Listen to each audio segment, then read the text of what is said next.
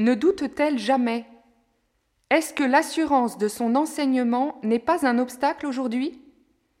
Si vous n'êtes pas dans le doute, on ne vous écoute pas, et si vous êtes sûr de vous, on vous taxe de manque de sérieux. André Clément, fondateur de l'IPC, vous répond Attention, il ne faut pas confondre le doute avec l'interrogation. Celle-ci est féconde. Elle est même à l'origine de toute sagesse. Les anciens Grecs se sont interrogés. Socrate, le grand interrogateur de l'homme, il a engendré Platon, dont les dialogues d'une rare richesse procèdent par interrogation.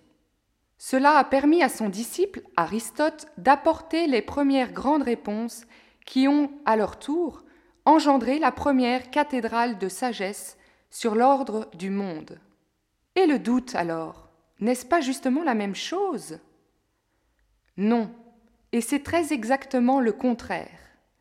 Le doute est le refus de croire à une vérité établie, de mettre en question ce que l'on ne voudrait pas recevoir en évidence.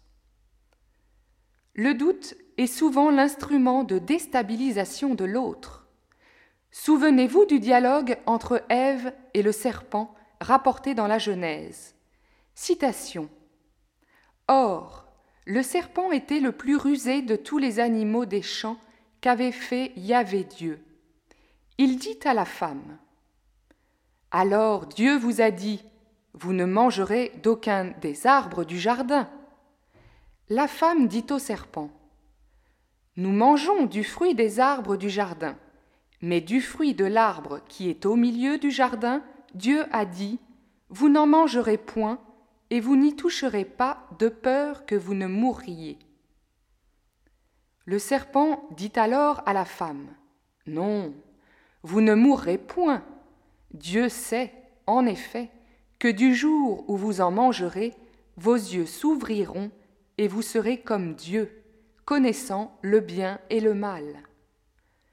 Alors la femme vit que le fruit était bon à manger, agréable aux yeux et désirable pour acquérir l'intelligence. Elle prit de son fruit et mangea. Elle en donna aussi à son mari avec elle, et ils mangèrent.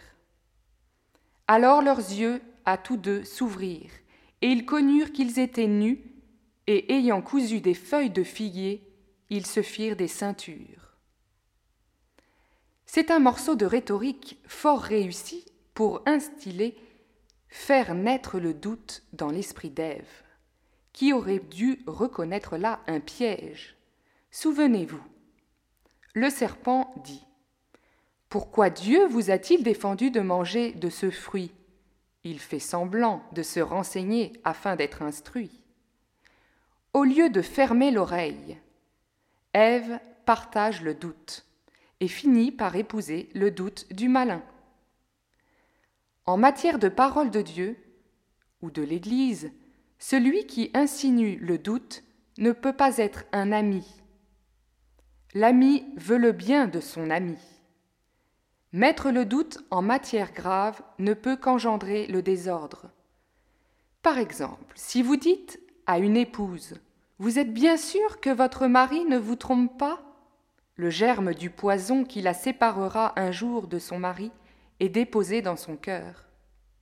Attention à ceux qui mettent le doute dans votre cœur en matière de salut et de paix. Le doute méthodique de René Descartes a engendré toute la philosophie moderne et rendu de plus en plus la vérité indigeste. Voyez où cela nous a amenés. Le doute est l'ennemi de l'intelligence, alors que l'interrogation est la voie royale de son épanouissement. Interroge, ne doute pas en matière de certitude divine, noble et de bon sens.